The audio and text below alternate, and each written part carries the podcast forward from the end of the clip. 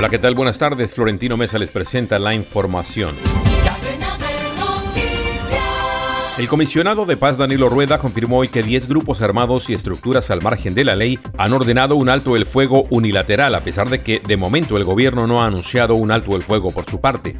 Rueda aseguró que entre los grupos están el Estado Mayor Central de las disidencias de las FARC comandado por Néstor Gregorio Vera, alias Iván Mordisco, la Segunda Marquetalia de Luciano Marín Arango, alias Iván Márquez, las Autodefensas Gaitanistas de Colombia o Clan del Golfo, las Autodefensas de la Sierra Nevada de Santa Marta y varias oficinas de narcotráfico. El Partido Centro Democrático desmintió hoy al ministro del Interior Alfonso Prada, quien señaló tras la reunión de ayer entre Gustavo Petro y Álvaro Uribe que recibían con beneplácito el apoyo del expresidente al proyecto de reforma tributaria que busca recaudar cerca de 25 billones de pesos. El senador y líder en el Congreso de esa colectividad, Miguel Uribe, fue enfático al señalar que toda la reforma tributaria generará un retroceso en la economía de Colombia y que por ello anunciaba nuevamente que presentarán ponencia negativa a dicha propuesta. Tropas del Ejército Nacional junto a la policía y la fiscalía capturaron a alias Pataloca, Alonso o Burro, señalado máximo cabecilla de la subestructura Gonzalo Oquendo Urrego del clan del Golfo que estaría delinquiendo en los departamentos de Meta, Bichada y Casanare. La captura se desarrolló en el casco urbano del municipio de Barranca de Upía, Meta, mediante orden de captura emitida por el Juzgado 72 de Garantías de la ciudad de Bogotá.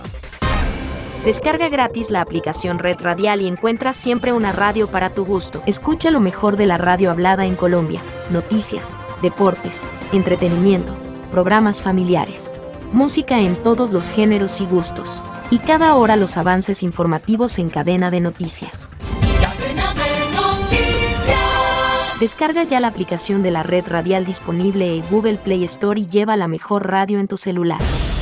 El huracán Ian tocó tierra esta tarde cerca de las ciudades de Punta Gorda y Fort Myers en la costa de la Florida sobre el Golfo de México como un poderoso ciclón de categoría 4 llevando intensa lluvia, una peligrosa marejada ciclónica y vientos sostenidos de hasta 250 kilómetros por hora. El Centro Nacional de Huracanes de Estados Unidos advirtió que Ian no solo producirá vientos huracanados e inundaciones masivas donde tocó tierra, sino por todo el estado, antes de que el huracán tocara tierra ya hacia el mediodía de hoy, cerca de 195 mil residentes se hallaban sin suministro eléctrico.